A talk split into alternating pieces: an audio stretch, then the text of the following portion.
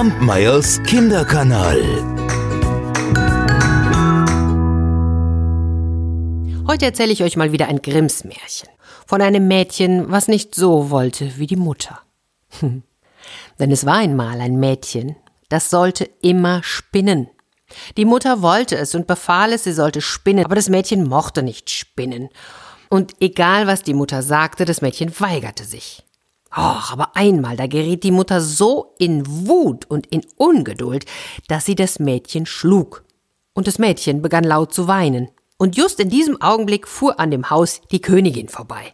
Und die hörte das Weinen, ließ anhalten und trat in das Haus. Da fragte sie die Mutter, warum schlägst du deine Tochter? Man kann die Schreie bis auf die Straße hören. Da schämte sich die Frau, und sie schämte sich auch, über die Faulheit ihrer Tochter zu sprechen, und, und so sagte sie, ach, wisst ihr, Majestät, ich kann meine Tochter einfach nicht davon abhalten. Die will immer nur spinnen und spinnen und spinnen.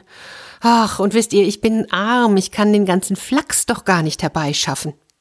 Als die Königin das hörte, sagte sie, Ach, wie wunderbar, das trifft sich gut, denn ich, ich höre ja nichts lieber als das Spinnrad, und ich bin so vergnügt, wenn ich es schnurren höre.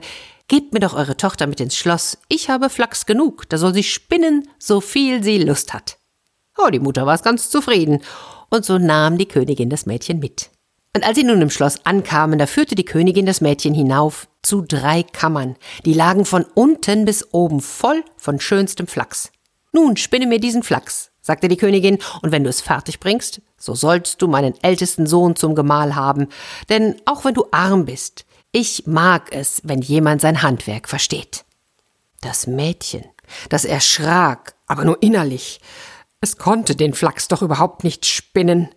Ach, und selbst wenn es 300 Jahre alt geworden wäre und, und, und, und jeden Morgen von morgens bis abends dort gesessen hätte.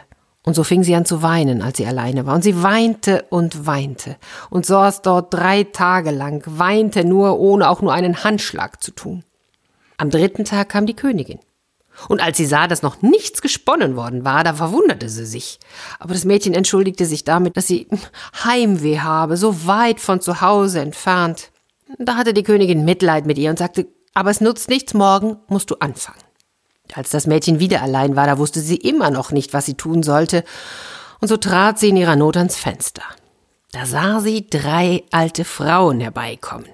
Die eine, die hatte einen breiten, breiten Plattfuß, die zweite eine so große Unterlippe, dass sie ihr bis über das Kinn hinunterhing, und die dritte, die hatte einen breiten Daumen. Die drei blieben vor dem Fenster stehen, schauten hinauf und fragten das Mädchen, was ihm fehlte.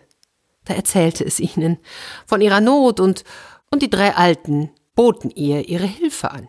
Wenn du uns zu deiner Hochzeit einlädst und dich nicht schämst und sagst, wir seien deine Cousinen und du lässt uns an deinem Tisch sitzen, da werden wir dir den Flachs wegspinnen, und zwar innerhalb kürzester Zeit. Ach, von Herzen gern, antwortete das Mädchen, kommt nur herein und fangt direkt an. Und da ließ es die drei seltsamen Weiber hinein, und die machten es sich in der ersten Kammer bequem. Sie fanden eine Lücke, wo sie sich hinsetzen konnten und begannen zu spinnen. Die eine zog den Faden und trat das Rad. Die andere netzte den Faden und die dritte drehte ihn und schlug ihn mit dem Finger auf den Tisch und so oft sie schlug, fiel eine Zahl Garn zu Erde. Och, und das war aufs Feinste gesponnen. Wenn die Königin kam, dann versteckte das Mädchen schnell die drei Spinnerinnen und zeigte ihr nur die Menge des gesponnenen Garns. Och, und diese, die Königin, die war so voll des Lobes. Naja, und als die erste Kammer leer war, da ging's in die zweite und dann an die dritte. Und bald war auch dieses Flachs vollkommen versponnen.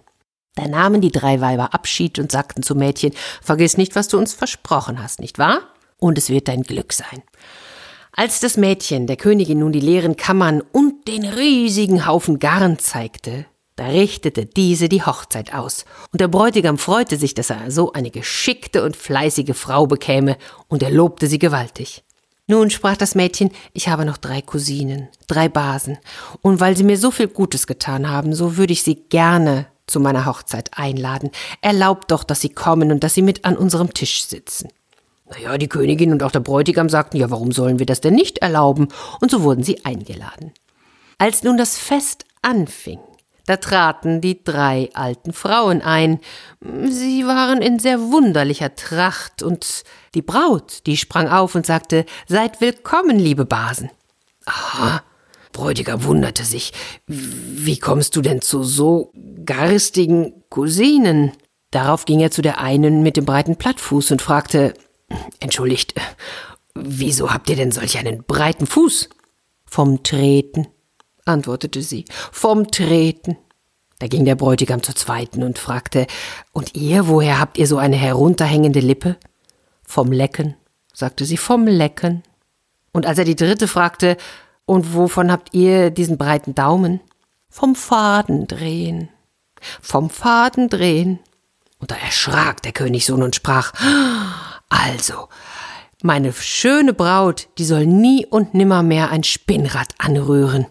Und damit war das Mädchen nicht nur Königin, sondern auch noch das Flachsspinnen los.